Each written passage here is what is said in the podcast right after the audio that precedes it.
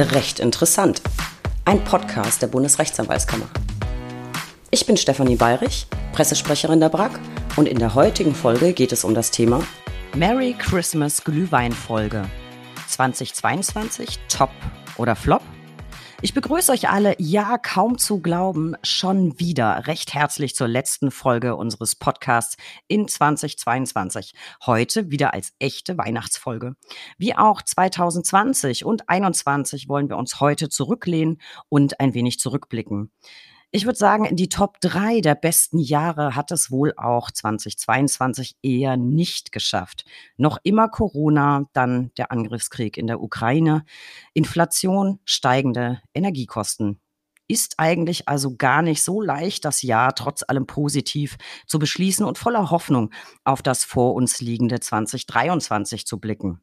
Da muss es aber doch auch Gutes gegeben haben hat es ganz bestimmt. Gemeinsam mit Herrn Rechtsanwalt und Notar Dr. Ulrich Wessels, Präsident der Bundesrechtsanwaltskammer, begebe ich mich heute auf die Suche nach den guten Nachrichten in 2022. Lieber Herr Dr. Wessels, schön, dass Sie wieder da sind und Zeit haben, ein bisschen mit mir zu plaudern.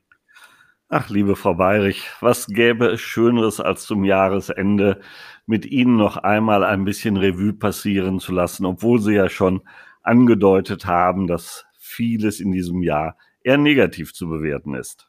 Ja, aber ich finde, das ist auch eine wirklich, wirklich schöne Tradition. Wie der Titel der Folge schon verraten hat, heute ist Heiligabend. Also bei euch zu Hause, bei uns jetzt hier gerade noch nicht ganz, wenn wir aufzeichnen, aber bald. Und ich denke, da wir jetzt tatsächlich in der dritten gemeinsamen Weihnachtsfolge gerade sind, ist ab jetzt gesetzt, oder Herr Wessels? Also jetzt ist es äh, Tradition. Also wenn Sie das sagen, dann äh, kann ich dem nicht widersprechen. Ja, ich würde sagen, das ist jetzt in, in Stein gemeißelt. Wichtigste Frage vorab vielleicht mit Blick auf die steigenden Energiekosten. Herr Wessels, dieses Jahr fette, fette Weihnachtsbeleuchtung bei Ihnen oder eher nicht? Also mit der fetten Weihnachtsbeleuchtung haben wir es sowieso nicht. Ähm, Sie können sich vorstellen, dass die sagen wir mal, Schmuckvariante, also der weihnachtliche Schmuck, eher auf Seiten meiner Frau liegt und sie das immer wunderbar bei uns gestaltet. Und das, was mich immer so besonders positiv stimmt, das ist die echte Kerze, dieses leicht rauchige, wenn man die Kerze erstmal anzündet und dann das Gefühl zu haben, man schaut in etwas Lebendiges, es flackert, es ist herrlich, also mehr echte Kerzen und weniger energetische Beleuchtung. Das klingt ziemlich gut. Ich weiß gar nicht, ob wir überhaupt groß waren. Ich glaube, wir haben einen Schwibbogen aus dem Erzgebirge. Den hat mein Mann mit in die Ehe gebracht. Ich glaube, der wird aufgestellt. Und Weihnachtsbaum, mal gucken. Also große Beleuchtung auch nicht. Man hat ja irgendwie so ein bisschen Angst vor der nächsten Stromrechnung. Ich habe tatsächlich auch schon die Erhöhung gekriegt von meinem äh, Energielieferanten sozusagen. So. Naja, wer nicht? Ja, ja, wer nicht, eben. Trotzdem, ich würde sagen, wir machen es uns richtig gemütlich. Ich stelle sie ehrlich gesagt auch gar nicht mehr groß vor. Es kennt sie sowieso jeder. Jetzt haben wir schon so mit Blick auf die Beleuchtung, äh, die Dekoration. Äh, mein dekorativer Gast heute ist sowieso jedem bekannt. Vielleicht werfe ich trotzdem so ein paar Stichworte um mich. Bund, äh, Präsident der Bundesrechtsanwaltskammer hatte ich schon gesagt, Herr Wessel, Sie sind Rechtsanwalt und Notar, Fachanwalt für Familien- und Verwaltungsrecht. So für alle, die vielleicht jetzt erstmalig dazuschalten. Jetzt zum gemütlichen Teil zum weihnachtlichen Teil. Glühwein steht parat. Deswegen, bevor wir einsteigen, würde ich sagen, wohl bekomm's, Herr Wessels. Probieren wir mal. Lassen Sie uns trotz aller Sorgen auf dieses Jahr anstoßen und äh, auf eine schöne Folge mit Ihnen. Danke, dass Sie mich wieder dabei haben möchten. Und Sie wissen, es ist immer eine ganz besondere Atmosphäre hier mit Ihnen. Der Glühwein, schon Spekulatius vor mir, der leichte Geruch von Zimt. Also perfekt. Man kann sagen, es gibt, man höre und staune, auch bei der Brack eine Wohlfühlatmosphäre. ja, zum Wohl. zum Wohl. Hm. Ja, wobei ehrlich gesagt, im Vergleich zum letzten Jahr muss ich sagen, stinke ich dieses Jahr ein bisschen ab. Letztes Jahr habe ich es geschafft, selber Plätzchen zu backen. Dazu kam ich dieses Jahr noch gar nicht. Äh, aber was, was noch nicht ist, kann ja noch werden. So, jetzt würde ich sagen, same procedure than every year. 2022 war für Sie im Vergleich zu letztem Jahr wie? Oh, das ist jetzt eher eine schwierige Frage. Also ich bin grundsätzlich positiv äh, eingestellt, weil alles andere würde einen ja nur runterziehen und sagen wir mal auch die schönen Dinge des Lebens ein bisschen zurücktreten lassen. Aber wenn wir ganz ehrlich sind, dann war in 2021 und auch in 2022 schon sehr viel Unerfreuliches dabei. Ja, in 2020 ehrlich gesagt auch. Wer die Folgen noch nicht gehört hat, kann noch mal vergleichen. Ich verlinke die Folgen noch mal in den Show Notes. Ich finde ehrlich gesagt auf den ersten Blick, ja, 2022 war auch irgendwie Corona braucht man gar nicht mehr groß erwähnen. Das ist ja irgendwie schon zum Negativ-Dauerbrenner geworden. Langsam nervt's auch so ein bisschen, finde ich. Ich würde sagen, das packen wir mal Corona packen wir mal auf die Kontraliste. Ich finde, das ist apropos, das ist, das ist überhaupt eine gute Idee. Herr Wessels, wir machen für 2022 eine Pro- und Kontraliste. Dann können wir so am Ende quasi fe festhalten, ob das ein Ja ist, das man für eine Wiederholung empfehlen könnte oder nicht.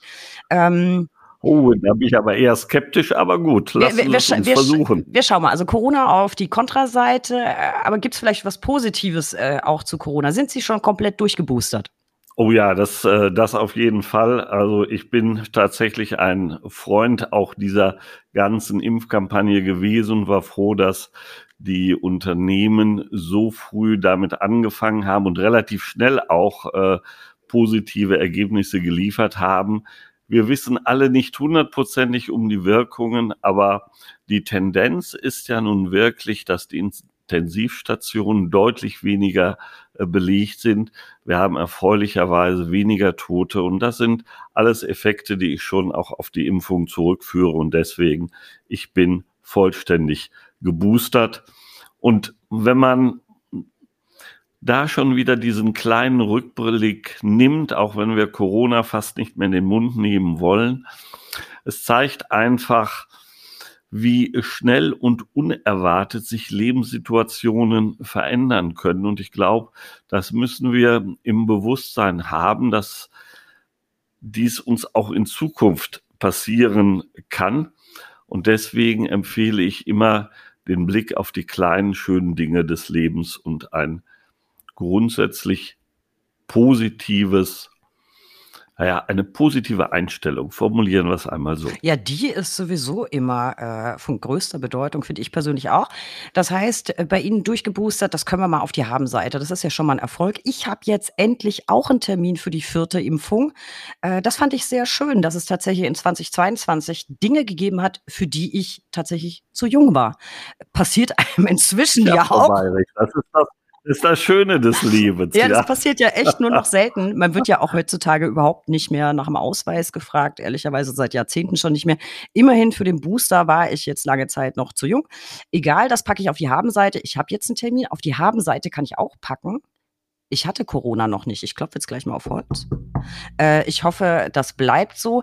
Ich habe aber gleich noch was für die Kontraseite. Äh, meine Kiefer-OP von Dienstag. Ich sehe heute, Sie sehen es, immer noch so ein bisschen aus, als hätte ich mich ganz doll geprügelt. Habe ich aber nicht. Zumindest nicht am Dienstag.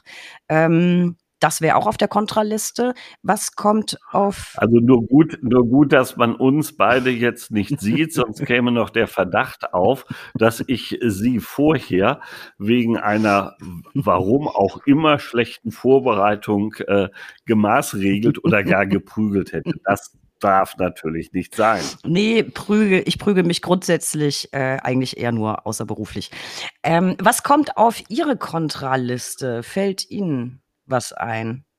Naja, definitiv äh, der Angriffskrieg in der Ukraine. Ich muss Ihnen sagen, ich persönlich habe es für fast unvorstellbar gehalten, dass wir in Europa wieder einen äh, Krieg äh, haben.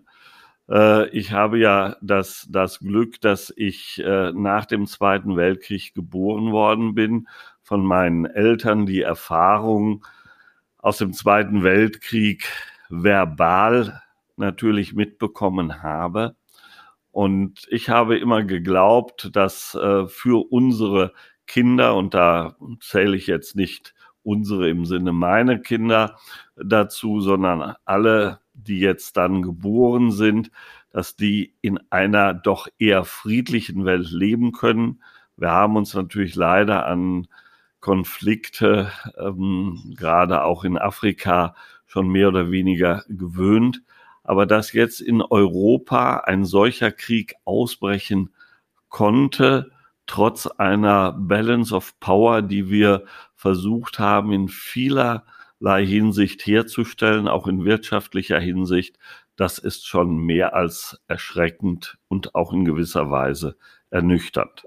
Ja, also ich glaube auch, das schlägt alles andere an Negativnachrichten, die es so gab im letzten Jahr. Das ist überhaupt keine Frage. Es ist ein wirklich schlimmes Thema. Unvorstellbares Leid wurde verursacht. Ich bin da ganz bei Ihnen. Situation ist mit Abstand das Schlimmste in der Ukraine, was, was wir 2022 erlebt haben. Und das wirklich Schlimme ist, es ist ja nicht ausgestanden. Das wird uns auch im nächsten Jahr weiter begleiten. Ich befürchte sehr, dass Sie da recht haben. Äh, das menschliche Leid ist, glaube ich, für uns kaum abzuschätzen.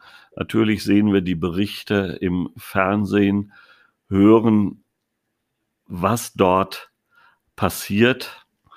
Sie wissen, ähm, ich selbst habe ja auch äh, Verbindungen in die Ukraine aufgrund meiner früheren Tätigkeit hier als Vizepräsident, wo ich auch für die osteuropäischen Länder zuständig war, deswegen häufiger auch in der Ukraine gewesen bin und dort die Präsidentin, Vizepräsidenten kennen und im persönlichen Austausch äh, stehe. Und da kann man einfach nur mit einer leider gewissen Hilflosigkeit vor einer solchen Situation äh, stehen. Ja, was haben, was haben wir tun können? Natürlich haben wir uns auch zu Wort gemeldet mit einer Presseerklärung und haben uns entsprechend gegenüber diesem Angriffskrieg äh, positioniert. Aber wir sind uns doch darüber im Klaren, dass das nicht ausreicht, äh, um zu helfen. Und deswegen muss ich sagen, großes Lob, Dank und auch Anerkennung für viele Kolleginnen und äh, Kollegen, die sich engagiert haben über die Kammern, aber auch ganz persönlich. Wir haben Sach- und Geldspenden äh, bekommen beziehungsweise in die Ukraine weiterleiten können. Äh, die Kammer dort hat ja auch ein eigenes Programm aufgelegt, wo viele Kolleginnen und Kollegen gespendet äh, haben.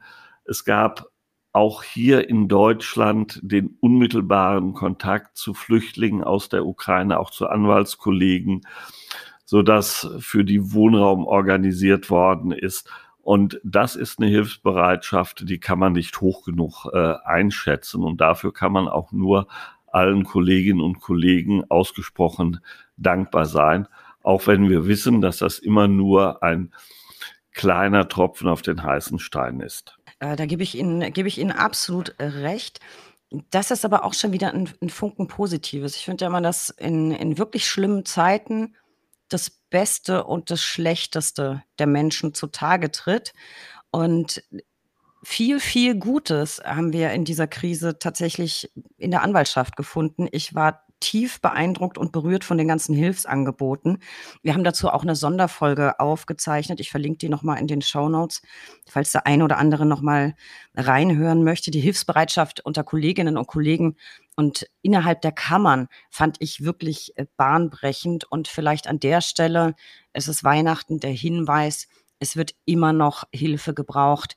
Und ich werde in den Shownotes deshalb auch nochmal den Spendenaufruf äh, verlinken. Es wird immer noch viel, viel Hilfe benötigt. Ähm, trotzdem das Engagement der Kolleginnen und Kollegen, das würde ich auf jeden Fall auf die Pro-Seite schreiben. Das fand ich ein, ein sehr, sehr wertvolles wertvolles Signal. Und man darf nicht vergessen, das beruht auf Gegenseitigkeit. Ich weiß nicht, ob Sie es erinnern. Die ukrainische Kammer hat uns seinerzeit in der Hochwasserkrise mit Spenden geholfen an betroffene Kammern. Äh, auch das. Oh ja, da erinnere ich gut. Denn das war ein, ein Akt, der nun keinesfalls selbstverständlich ist, wenn man auch die finanzielle Situation der ukrainischen Kolleginnen und Kollegen ein bisschen abschätzen kann und äh, kennt. Also das war wirklich auch ein ganz tolles Zeichen. Genau, deswegen können wir festhalten, auf der Pro-Seite nicht nur Hilfsbereitschaft, sondern Zusammenhalt in der Anwaltschaft über Grenzen hinweg. Das kann auf die Pro-Seite, finde ich ganz klar. Ähm, ja, für die Kontraseite fällt mir allerdings leider auch gleich was ein. Äh, die Dass sie aber auch immer gleich wieder an das Negative Ja, die Rübe, die Rübe rast, die Rübe rast. Ähm, Kündigung der Sammelanderkonten. Fettes Kontra. Ja, das ist in der Tat auch ein Kontra. Man ist ja immer wieder überrascht, welche Themen so plötzlich eigentlich unerwartet äh, aufkommen. Und das ist ein Thema, das uns ja, glaube ich, schon seit Februar diesen Jahres äh, begleitet. Die Banken, die haben sich mal wieder ganz einfach äh, gemacht und vielen Kolleginnen und Kollegen damit erheblichen äh, Ärger und Aufwand äh, beschert. Erfreulicherweise hat sich äh, Ulrike Paul, äh, unsere Vizepräsidentin, sich der Sache ja intensiv und unmittelbar angenommen. Aber wenn ich da so rekapituliere, wie viele Gespräche mit Ministerien der BaFin und Verbänden geführt worden sind, die aber nur teilweise erfolgreich waren und wo man gegen eine gewisse äh, Wand läuft, das ist schon äh, manchmal sehr bedenklich und äh, es macht einen ein bisschen betrübt, dass äh, da auch die Kommunikationsbereitschaft ein bisschen äh, fehlt.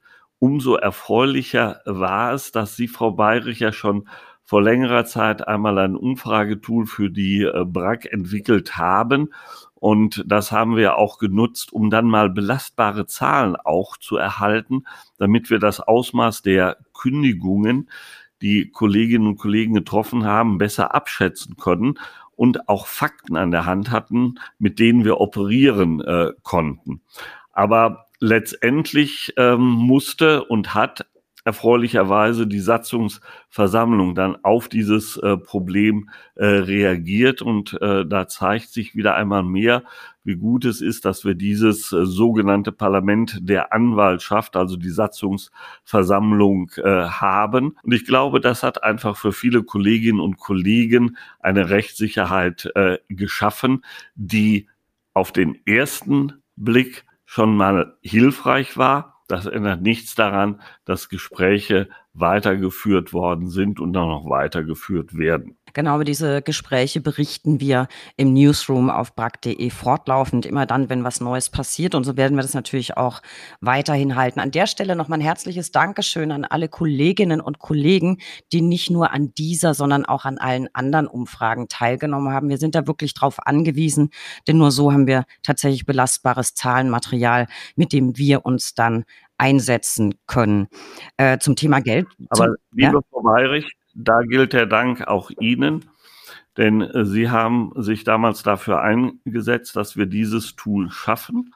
Und das Schöne ist, wir erreichen unsere Kolleginnen und Kollegen direkt und unmittelbar und können die Fragen stellen, die aus unserer Sicht dann für die Beantwortung eines Problems, einer Diskussion, die aufgekommen ist, hilfreich sind. Und dadurch haben wir wiederum Material, mit dem wir argumentieren können und sind nicht auf Mutmaßungen angewiesen. Also ganz prima. Ja, ich finde das tatsächlich auch ziemlich cool, wenn man so relativ schnell in direkten Austausch, zumindest mit begrenzt vorgegebenen Antwortmöglichkeiten gehen kann. Und tatsächlich dieses, dieses Umfragetool, das wir da gesucht haben und jetzt benutzen, das war für mich das einzig Erfreuliche beim Thema Geldwäsche. Beim Thema Geldwäsche gibt es nämlich sehr selten was Erfreuliches.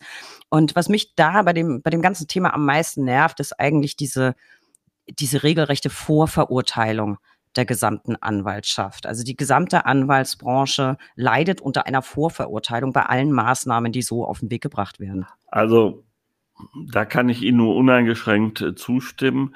Das ist eine besorgniserregende Entwicklung. Ich glaube, man darf aber auch da etwas differenzieren.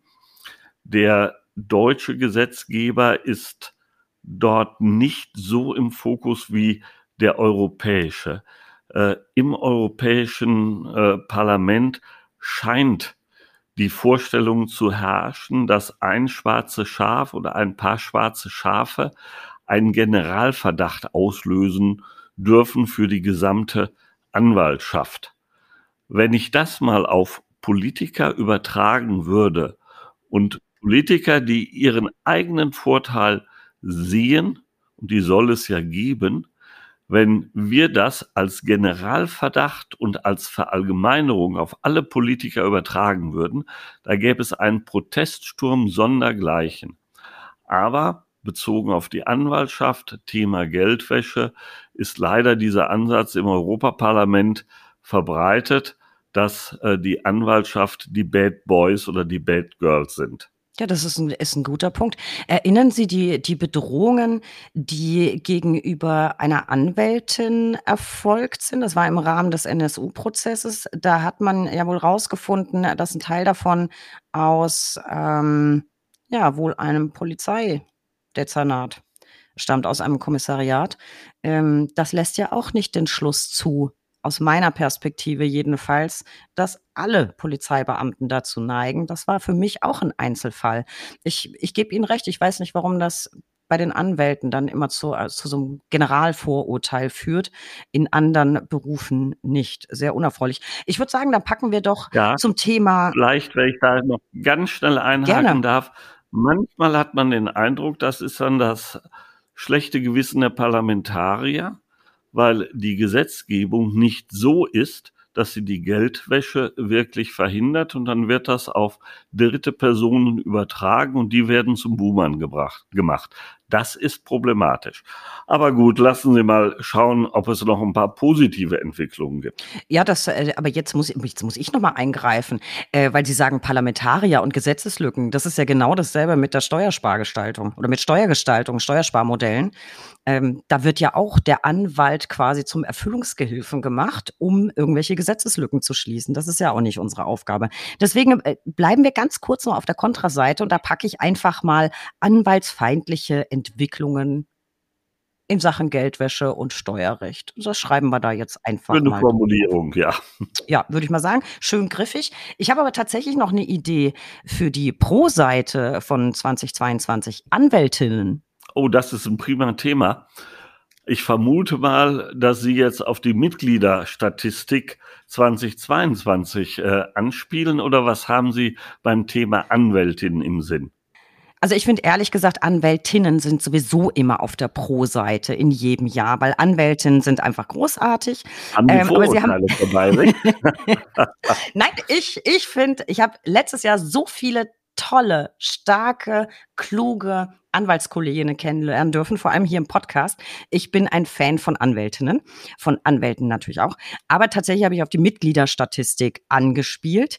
Ähm, die sieht insgesamt ehrlich gesagt nicht so rosig aus. Ähm, ich habe dazu, ich erinnere das, weil ich dazu eine Presseerklärung rausgegeben habe, die habe ich mir im Vorfeld dieser Folge auch nochmal kurz angeguckt. Wir hatten erstmals einen Rückgang bei den Kammern zu verzeichnen. Klingt jetzt nicht so viel. Insgesamt sieben Mitglieder weniger als im Vorjahr. Das sind nur 0,004 Prozent, glaube ich. Aber die Zahl der Rechtsanwältinnen ist gestiegen, und zwar auf über 36,2 Prozent. Und richtig phänomenal sieht es bei Syndizi aus. 44,96 Prozent der doppelt zugelassenen und 57,7 Prozent der reinen Syndikusanwälte, Anwältinnen sind weiblich. Das finde ich, können wir auf die Habenseite packen, denn die Bra Welt, die Welt braucht mehr kluge Anwältinnen. Und jetzt erwarten Sie, dass ich da widerspreche? Das glauben Sie nicht ernsthaft. Natürlich nicht. Nein, äh, hätte ich hätte ich nicht erwartet, dass Sie äh, widersprechen und hätten Sie es getan, hätte ich es rausgeschnitten. Oh, also Frau Bayrich, also ich traue Ihnen ja vieles zu, aber äh, dass Sie anfangen, sozusagen kleine Fake-Interviews zu führen, nein, das das machen das machen Sie nicht. nee, das mache ich nicht. Und das, das wäre in dem Fall noch so ein bisschen künstlerische Freiheit der Moderatorin gewesen. Ähm, okay, ja. Also nein, aber ich finde das. Freiheiten, also wenn Sie das Thema Kunst schon ansprechen, äh, wir versuchen jetzt ja gerade auch mal die positiven Seiten, die Pros herauszuarbeiten. Die Anwältin, das ist uns gerade, glaube ich, schon äh, gelungen. Aber auf der Pro- und auf der Haben-Seite äh, da glaube ich wirklich, dass wir auch äh, unseren Karikaturpreis, der jetzt ja endlich mal wieder stattfinden konnte, setzen konnte. Und äh, Frau Weirich, Sie haben ja viel zum Gelingen beigetragen. Das, das war aber jetzt eine elegante Überleitung. Ich dachte, künstlerisch, wo will er denn jetzt hin? Nee, stimmt, absolut. Ähm, ist, ist gedanklich von bei mir schon wieder so weit weg, aber ja, ist noch gar nicht so lange her. Das war was richtig Positives in 2022. Was war das? Ein langer Weg und ein Kampf. Dank Corona mussten wir tatsächlich zweimal unseren Karikaturpreis verschieben. Und äh, wir haben uns dann einfach gedacht, zweimal verschieben, hm, setzen wir einen drauf, vergeben wir drei Preise. Das war tatsächlich ein Novum. Wir haben innerhalb einer Veranstaltung drei Preise vergeben, also zweimal den regulären, ähm, nämlich den 12. und den 13. Karikaturpreis für zwei herausragende Künstler, wie ich finde. Einmal Camila de la Fuente, Cam de la Fu aus Mexiko und Pavel Kuczynski aus Polen haben den 12. und 13. Preis bekommen. Und dann haben wir erstmalig einen Sonderpreis für das Leben als rechtspolitischer Karikaturist, schwieriges Wort, vergeben. Und zwar an Philipp Heinisch. Den kennen, glaube ich, ganz, ganz viele. Es war finde ich eine ne tolle Veranstaltung, spannende Gäste. Ich war begeistert von den Künstlern, ähm, Künstler, Künstlerin.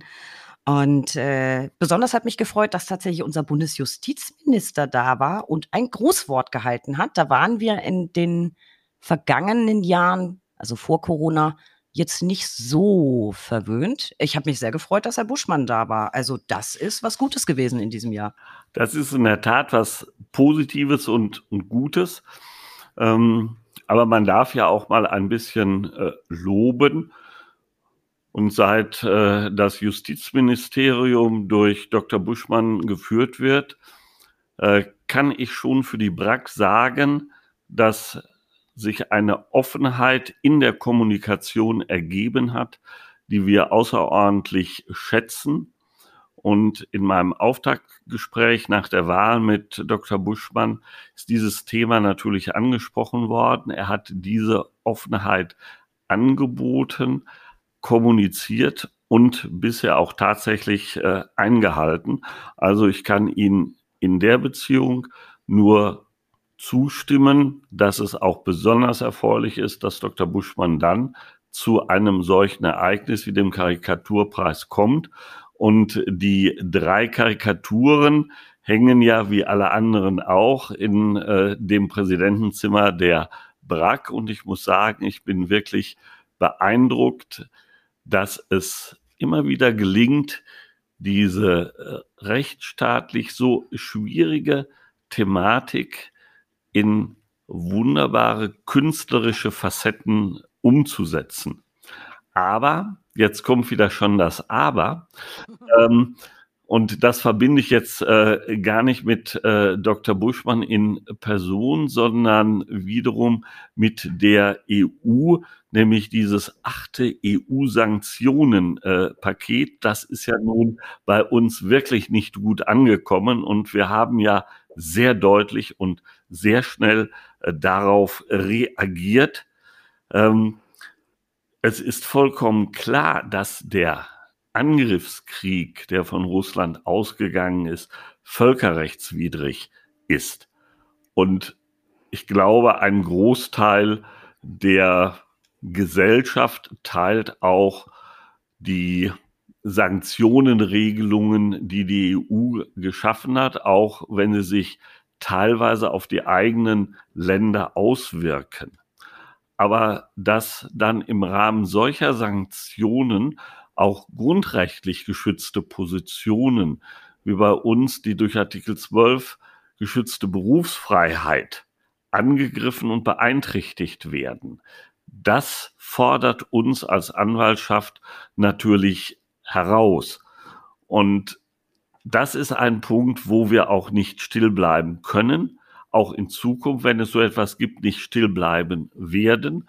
Und das ist ein Thema, das uns auch weiterhin beschäftigen wird und dass wir auch noch mit dem BMJ, mit Dr. Buschmann weiter diskutieren werden, auch wenn natürlich klar ist, dass da die Einflussnahme des BMJ und auch allein ähm, die Einflussnahme der Bundesregierung äh, auf die EU nicht ausreicht, um solche negativen Ausreißer zu verhindern. Ja, finde ich auch. Aber beim achten EU-Sanktionspaket fällt mir eigentlich nur das Totschlagargument ein. Äh, Entschuldigung, rechtsstaatliche und verfassungsrechtliche Grundsätze. Ich meine, da wird ja absolut die rechtliche Beratung eingeschränkt. Äh, das packen wir auf die Kontraseite, finde ich auch. Das ist ein Unding. Da haben Sie absolut recht. Und wenn wir jetzt schon wieder bei etwas äh, kritischer oder auch negativer Bewertung sind, dann muss man natürlich auch den Gesetzentwurf zur vermeintlichen Beschleunigung der Asylverfahren äh, nennen und ähm, nochmal kritisch hinterfragen.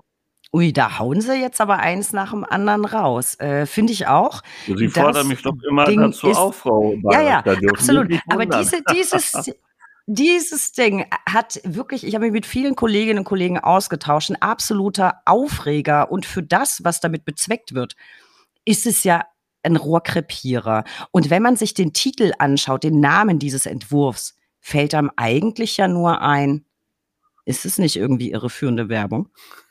Also Sie sind aber kreativ mit Ihren Begrifflichkeiten.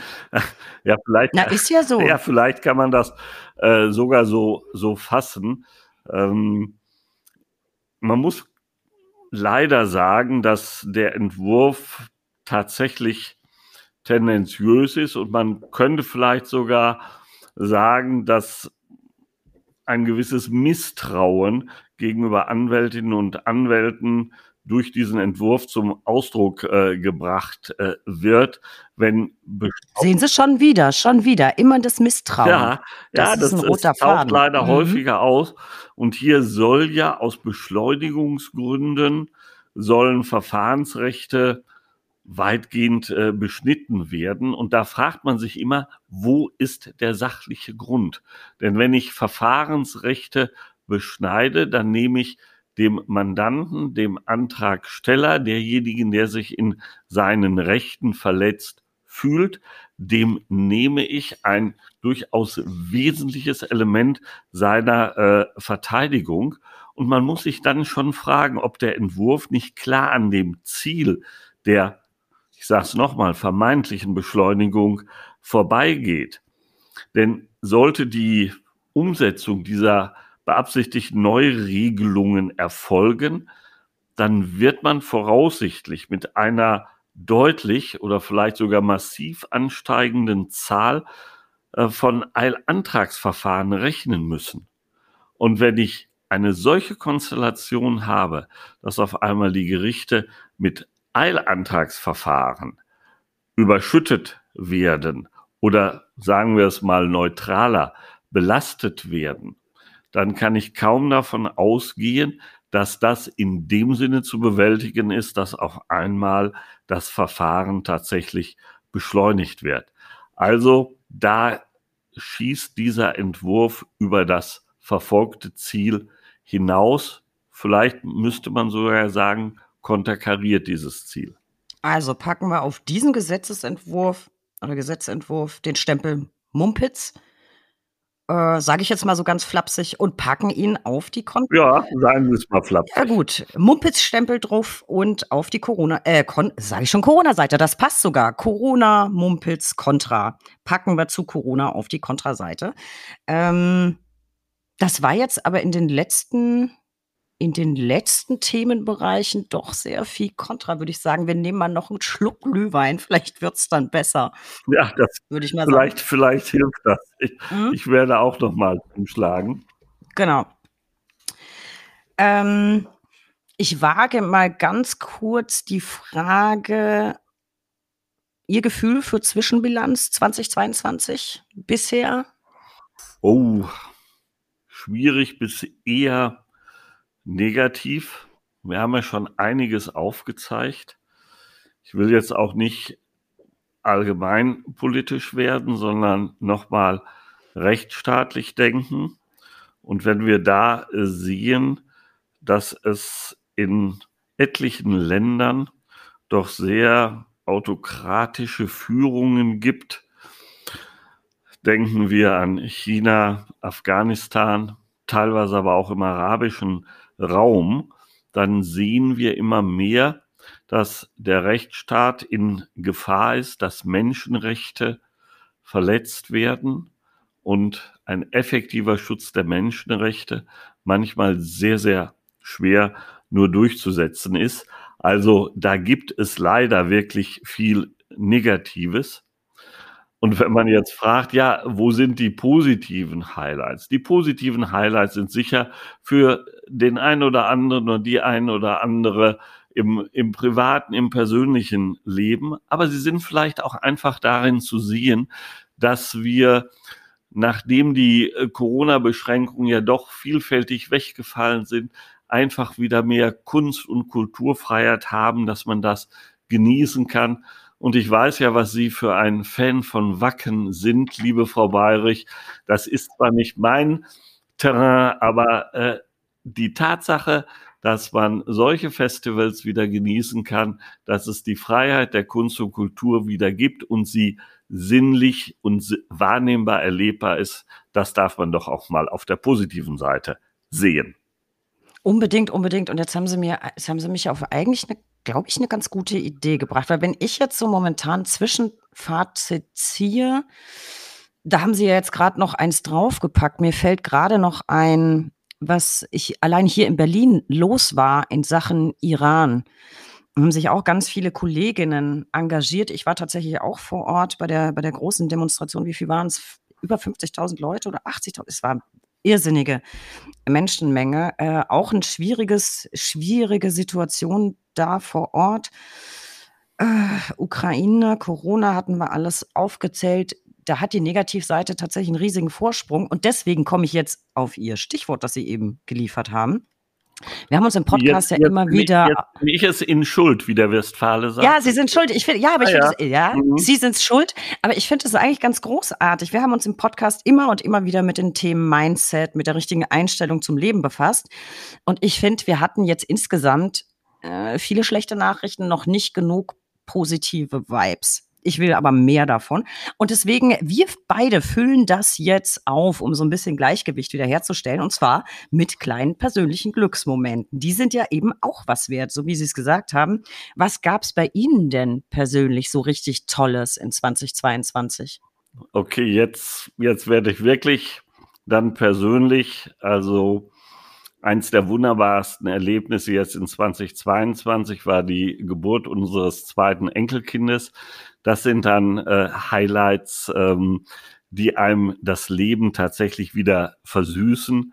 Und hinzu kommt natürlich, dass man Freundschaften wieder, wieder beleben konnte, dass es wieder, ja, de, den unbeschwerten Umgang miteinander gab, dass man die wechselseitige Freude an den persönlichen Begegnungen wieder hatte und die kleinen Dinge des Lebens wieder äh, schätzen konnte, lachen konnte zusammen mit, mit Freunden und sich über solche Ereignisse, Geburt eines Enkelkindes, was ja nicht nur bei uns vorgekommen ist, sondern sicher vielfach, einfach auch freuen konnte. Na sehen Sie, da ist doch gleich eine andere Stimmung hier. Und Sie haben mich draufgebracht, eben mit Wacken, dass wir einfach dann mal über die kleinen privaten Freuden sprechen. Ja, ähm, ich, ich kenne ja Ihre besondere Vorliebe und erinnere mich noch immer daran, wenn ich das sagen darf, äh, liebe Frau Bayrich, dass Sie in der Corona-Zeit Wacken in ihrer Wohnung nachgebaut haben und das dann ins Internet gestellt haben. Und man fühlte sich wirklich in diese äh, Atmosphäre wahrscheinlich bei Wacken ein bisschen versetzt. Also das war schon ein großes Kino, was sie da gemacht haben. Er kam tatsächlich auch bei den Kolleginnen und Kollegen, ich hatte es auf Instagram gezeigt, äh, ganz gut an. Wir hatten tatsächlich den Pavillon in Corona-Zeiten und die Zelte und alles im Wohnzimmer aufgebaut und dann äh, Wacken online äh, verfolgt. Äh, deswegen bin ich Ihnen aber ganz dankbar, weil vor lauter schlechten Nachrichten vergisst man manchmal auf das zu gucken, was im letzten Jahr wirklich schön war.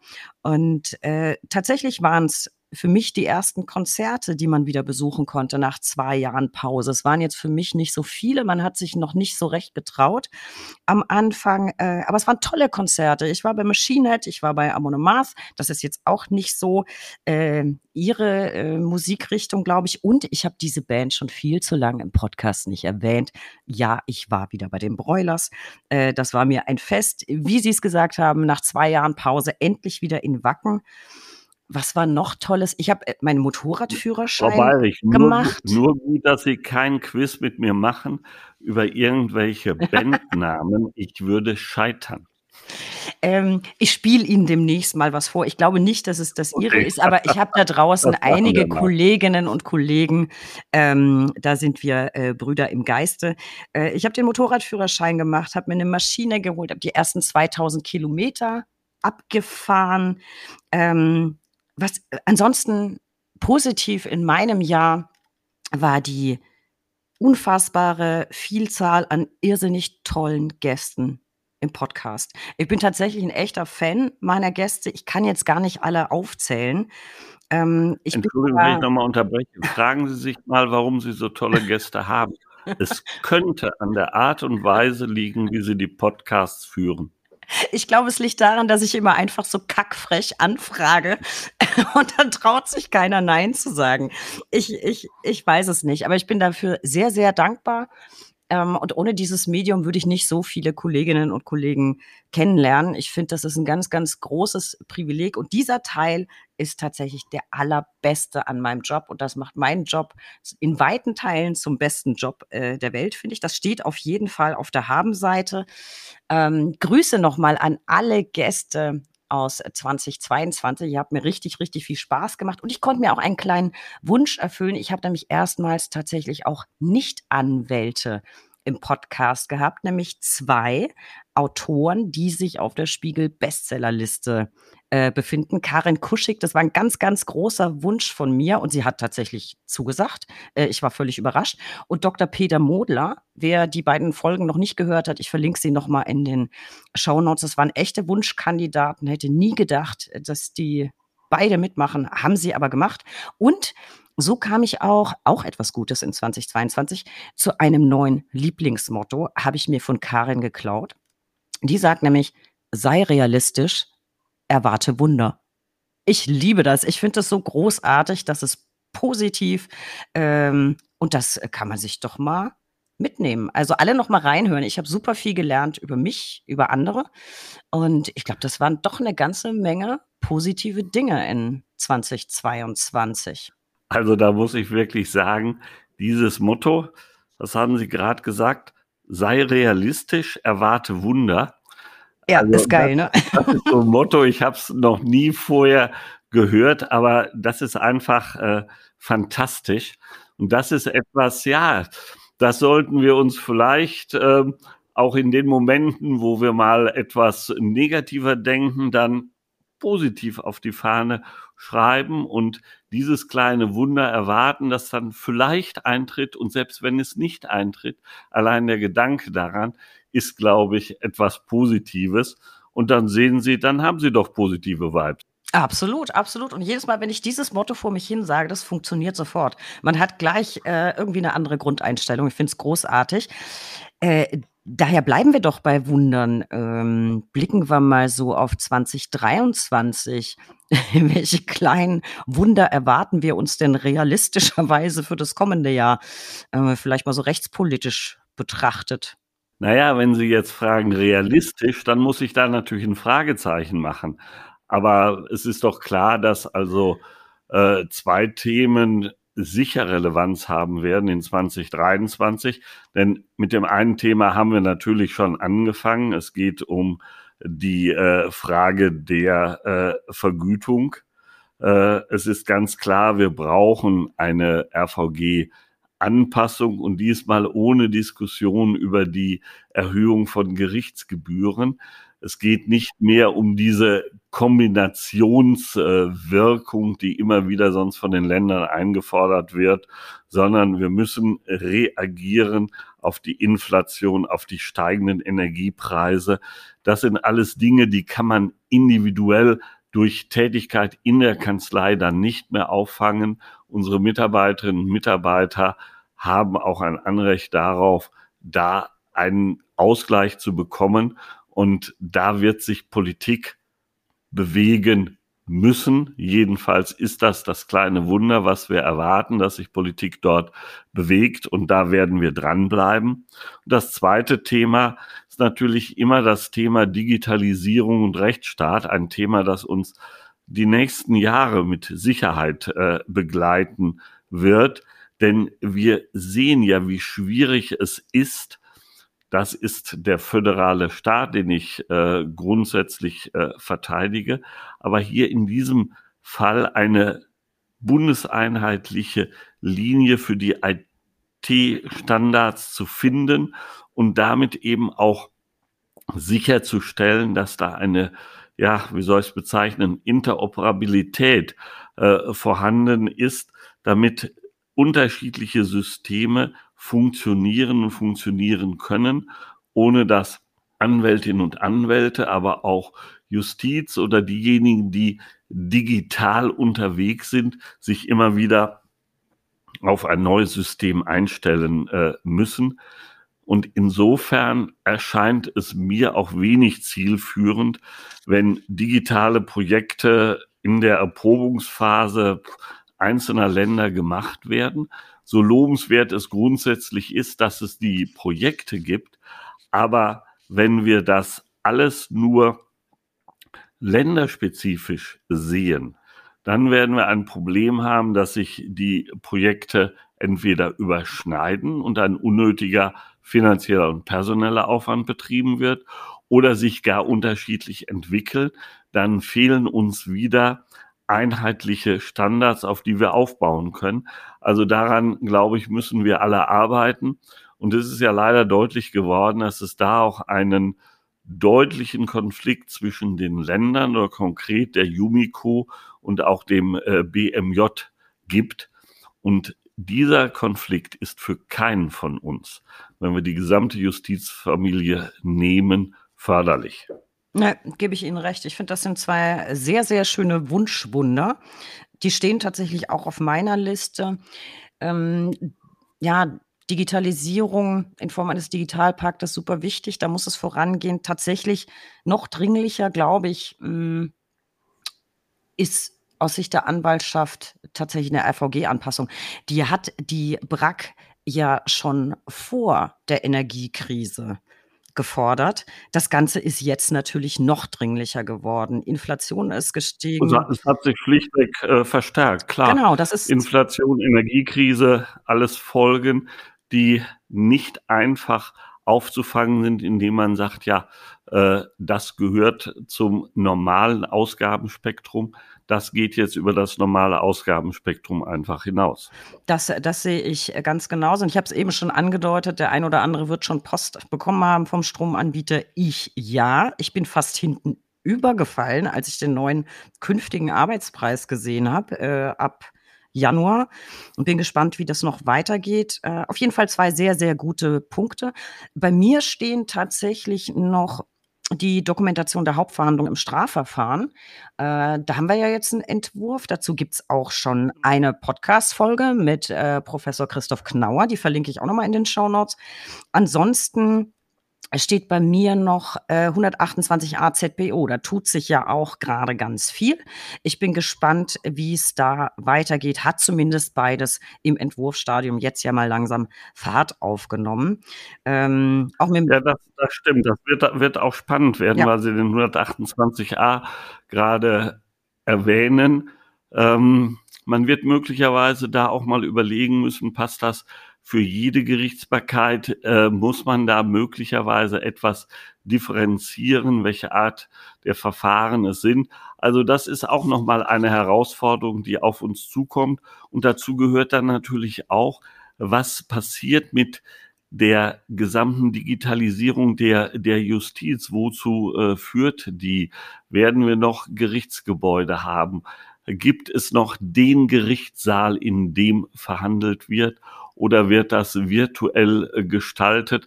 Also ganz viele Fragen für die Zukunft und es wird uns sicher nicht bange werden, was, was Themen, Diskussionen und auch mögliche Forderungen an Politik und Rechtspolitik angeht. Das glaube ich auch und deswegen glaube ich auch, 2023 wird in vielerlei Hinsicht spannend. So, finde ich sehr gut. Damit haben wir im Prinzip ja zumindest schon mal vier tolle Wünsche für 2023 zusammengefasst. Haben wir das auch abgehakt? Ähm, Sie wissen, was jetzt kommt. Jetzt kommt noch einmal ein Schluck Glühwein Und dann Ja, wird's, das würde, ist auch wunderbar. wird's wieder privat, Herr Wessels. Äh, Naja, aber mit dem, mit dem Privaten, also vielleicht erlauben Sie mir noch, bevor wir in das Private gehen, ich weiß, dass Sie das immer herauskitzeln wollen, äh, liebe Frau Bayrich, aber ähm, da gehört jetzt tatsächlich noch einmal hier an dieser Stelle auch ein äh, ganz ernst gemeinter und sehr gerne ausgesprochener Dank an die äh, gesamte Geschäftsführung der BRAC hierhin. Denn wenn man sieht, welche Belastungen in der Corona-Zeit vorhanden waren und mit welchem Engagement gleichwohl die Arbeit geleistet worden ist. Und in der Zeit konnte ich natürlich nur seltener hier sein. Aber wenn ich hier war und einen Teil der Mannschaft angetroffen habe, wir haben ja auch Homeoffice-Regelungen gehabt, dann war gleichwohl immer noch der positive Geist und die positive Stimmung zu, führ zu fühlen. Und das war einfach äh, wunderbar. Und das hat sich natürlich auch auf die Arbeit des äh, Präsidiums ausgewirkt, dass äh, wir alle zusammen weiterhin mit Engagement und auch mit Spaß äh, für die BRAC und da meine ich jetzt für die 28 äh, Kammern, die ja nun mal unsere, sagen wir mal, Gesellschafter sind, äh, gearbeitet haben und arbeiten. Und äh, in dem Umfeld, so wie das ist, macht es wirklich auch äh, Freude, äh, diese Tätigkeit äh, auszuüben. Und dann darf man sich auch durch negative Entwicklungen oder auch durch Entscheidungen, die in der Politik getroffen werden und die wir nicht teilen können, darf man sich nicht ähm, umwerfen lassen, sondern damit müssen wir immer leben, dass nicht alles ein Wunschkonzert ist. Ähm, wir bleiben realistisch und erwarten Wunder, aber die treten nicht immer ein. Das war ja fast schon ein Schlusswort. Wir sind aber noch nicht ganz am Ende. Und ich hätte mich dem Dank an die Kolleginnen in der BRAC und an die Kollegen gerne angeschlossen, indem ich zum Beispiel auf zwei Fingern pfeife. Ich kann das aber nicht. Wenn da jetzt irgendjemand draußen zuhört, der mir beibringen kann, wie das geht, ich wollte es immer schon können, äh, schreibt mir und erklärt mir, wie das geht. Ich versuche es immer, ich kann sie, ich kann nur diesen doofen Uhu in der Faust. Aber auf zwei Fingern pfeifen. Sie, Sie werden, ich bin mir sicher, äh, Frau Baris, Sie werden begeisterte Zuschriften äh, erhalten, wie man das Ganze äh, machen kann. Also bei der nächsten Podcast äh, Serie äh, zu Weihnachten 2023 werden sie es können, da bin ich mir ganz sicher. Ich hoffe das. Ich hoffe das. Das ist, das ist vielleicht mein Vorsatz für 2023. Bring der bayerische Pfeifen auf zwei Fingern bei. Ähm, ich werde ich werd das also irgendwann. Also wenn, wenn, wenn, das die Vorsätze sind, wunderbar. ja, ab, ab, ab, apropos, ich würde mal sagen, das Überprüfen unserer Vorsätze aus dem letzten Jahr und das Abfassen weiterer, vielleicht anstrengender Vorsätze für 2023 jetzt außerhalb äh, des Pfeifens lassen wir einfach mal weg sicherheitshalber. Ich finde das immer so gefährlich. Dann wird man im Folgejahr immer so drauf, drauf festgenagelt. Wir waren aber schon äh, beim Wünschen und jetzt wünsche ich mir was, nämlich meine persönliche. Ich habe gedacht, ich könnte es umgehen. Nein, nein, nein, nein, nein. Ja, ja, ja, ja. meine persönliche Lieblingskategorie, die drei Ls. Der Buchstabe L kann für so vieles stehen. Wenn wir auf die heutige Folge gucken, zum Beispiel Lieblingsgesetzentwürfe, Lieblingsmotto, Lieblingspolitiker, weiß der Geier die drei nämlich natürlich nicht, sondern für sie habe ich Folgendes. Ähm, ihr Lieblingsmoment. Ja, also ich habe ja schon offenbart ähm, die Geburt des zweiten Enkelkindes und äh, damit einfach ähm, die, die Familiensituation, das ist das, was äh, einen immer wieder oder mich jedenfalls auch äh, erdet und es ist ja auch immer wieder wunderbar. Die Enkelkinder können noch nicht kritisieren, aber die eigenen Kinder können es. Und deswegen wird man immer wieder auf den Boden der Tatsachen zurückgeholt. Aber es ist einfach wunderbar, bei so Enkelkindern zu sehen, dass sie die Welt mit ganz anderen Augen äh, betrachten, unvoreingenommen daran gehen. Das sind einfach immer herrliche Momente. Das kann ich nachvollziehen. Das ist ein, ein ganz wundervoller Lieblingsmoment. Und ich bleibe jetzt einer Tradition treu. Ich frage Sie immer nach einem Lieblingsbuch. Ich habe Sie schon gefragt nach einem Lieblingsfachbuch, ähm, dann nach äh, ja einem anspruchsvollen Lieblingsbuch. Und jetzt heute einfach mal so. Lesen Sie auch mal ein nicht Fachbuch? Haben Sie ein Lieblingsbuch, das für uns auch empfehlenswert wäre? Also so knapp über Bilderbuch oder so? Also knapp darüber, okay. Äh, also in dem Buch, was ich jetzt gerade lese, sind nicht so viele Bilder.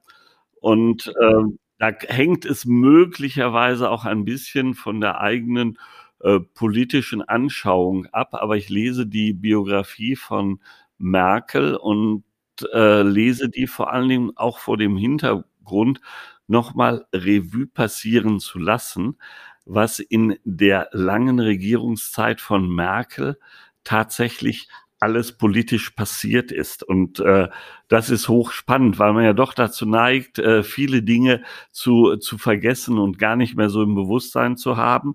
Äh, das ist das, was, sagen wir mal, ähm, die etwas anstrengendere Art der Lektüre ist. Und äh, ansonsten muss ich sagen, äh, liebe ich es äh, zur Entspannung äh, amerikanische Krimis dann also in der Originalsprache äh, zu lesen. Das ist einfach äh, wunderbar man muss nicht mitdenken, sondern äh, kann sich in die Geschichte oder mit der Geschichte einfach äh, führen lassen. Na, immerhin ist mal sowas wie ein Krimi dabei. Und die Merkel, das muss ich mir auch noch durchlesen. Das steht bei mir tatsächlich auch auf der Liste. Äh, kam ich noch nicht dazu. Ich, ich lese momentan natürlich immer ähm, ja, Reisetagebücher von Motorradweltreisenden. Reiseberichte. Das finde ich momentan sehr spannend.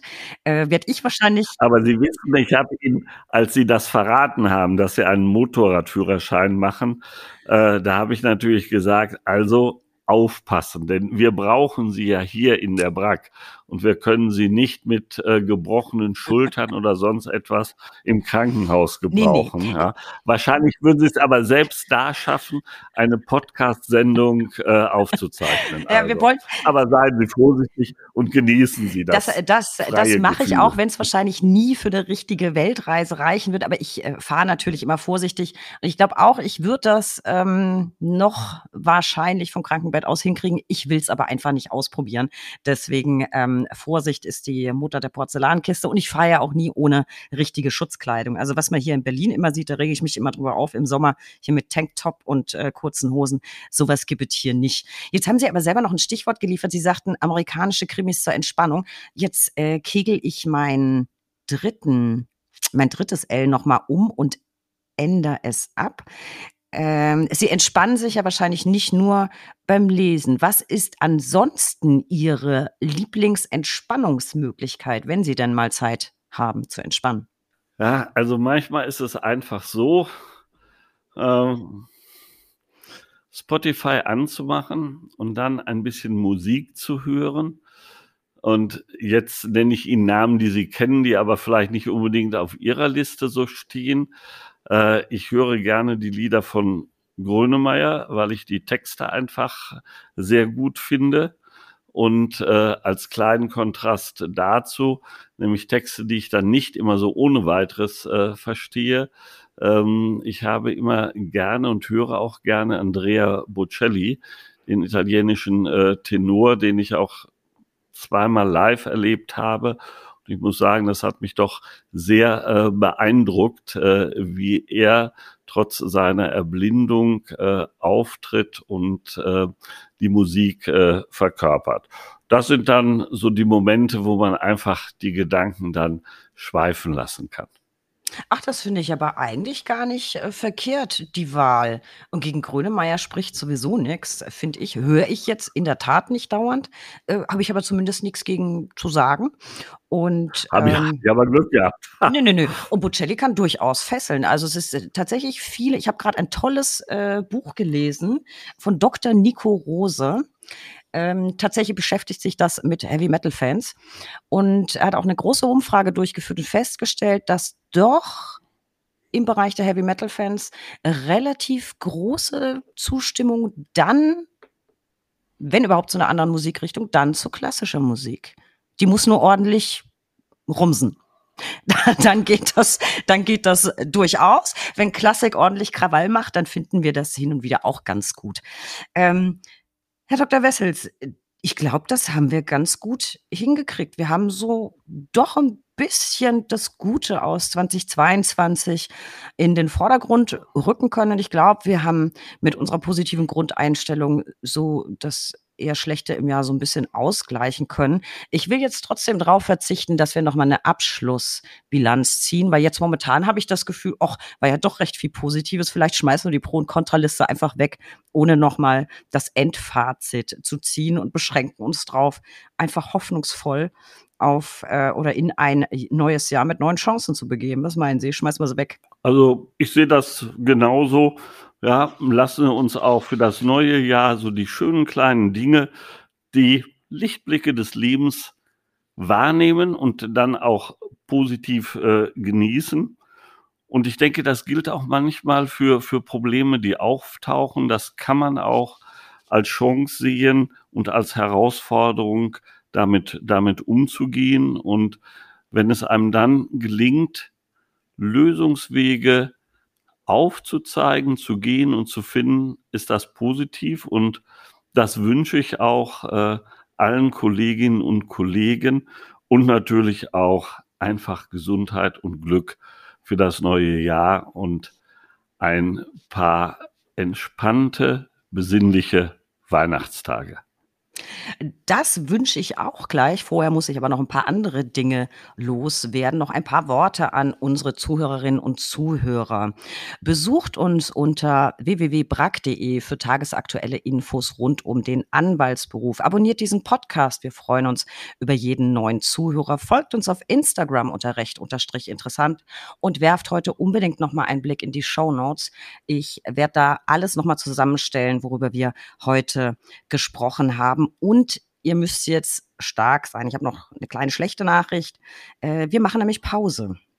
Wir machen Winterpause, Weihnachtspause, Neujahrspause. So lange wird die aber gar nicht sein. Am 23. Januar sind wir wieder für euch am Start. Und glaubt mir, wir haben jetzt schon ein paar richtig, richtig coole Sachen für euch eingetütet. Also bleibt dran. Und jetzt in eigener Sache noch ein paar Worte ich denke, so eine Jahresabschlussfolge ist tatsächlich immer eine sehr schöne Gelegenheit, Danke zu sagen.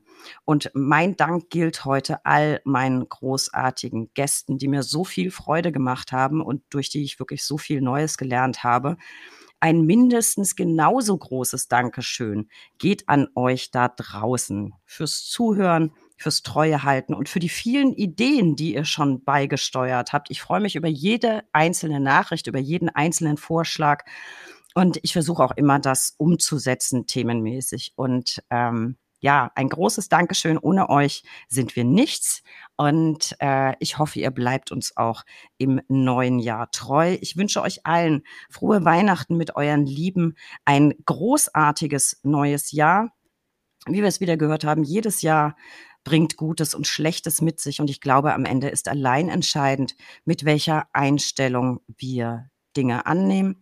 Das musste ich gerade heute, ähm, wir sind ja sozusagen unter uns, deswegen kann ich das euch anvertrauen. Ähm, gerade das muss ich heute wieder etwas auf die harte Tour lernen. Ich habe nämlich tatsächlich heute einen sehr lieben Menschen sehr plötzlich verloren man könnte also sagen, dass 2022 damit tatsächlich auf den letzten Metern für mich noch zu einer absoluten Katastrophe geworden ist. Man könnte aber auch bei aller Traurigkeit, die in solchen Momenten einfach unfassbar groß ist, dankbar sein für die Zeit, die man hatte, dankbar sein für die Menschen, die man eine Weile lang um sich hatte.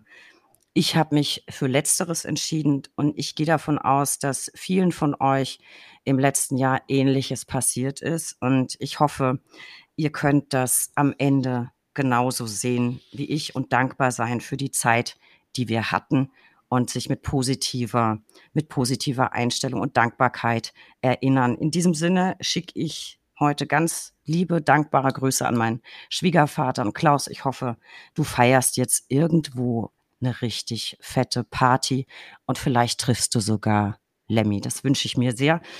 In diesem Sinne, ähm, Herr Wessels. Aber liebe Frau Bayrich, das ist ja schon ein philosophisches Schlusswort äh, gewesen. Aber Sie haben genau das aufgezeigt, ähm, was unser Leben auf der einen Seite so herausfordernd, auf der anderen Seite aber auch schön und glücklich machen kann. Und ich kann nur sagen, wer in 2022 noch kein Fan von Steffi Bayrich geworden ist, der hat in 2023 die Chance, es zu werden. Liebe Frau Bayrich, Ihnen auch ganz lieben Dank. Ja, dann danken wir uns doch jetzt zum Schluss einfach alle gegenseitig, würde ich sagen. Ähm, wir beide stoßen noch mal an. Vielen, vielen Dank das für dieses nette. Das machen wir. vielen Dank für dieses nette Gespräch. Und in diesem Sinne würde ich sagen, äh, Herr Wessels, auf uns, auf alle da draußen, auf euch und eure Lieben, auf alle, die wir vermissen und auf die Dankbarkeit. So ist es also. Schöne Weihnachtstage, kommen Sie alle gut in das Jahr 2023. So ist es. Macht's gut.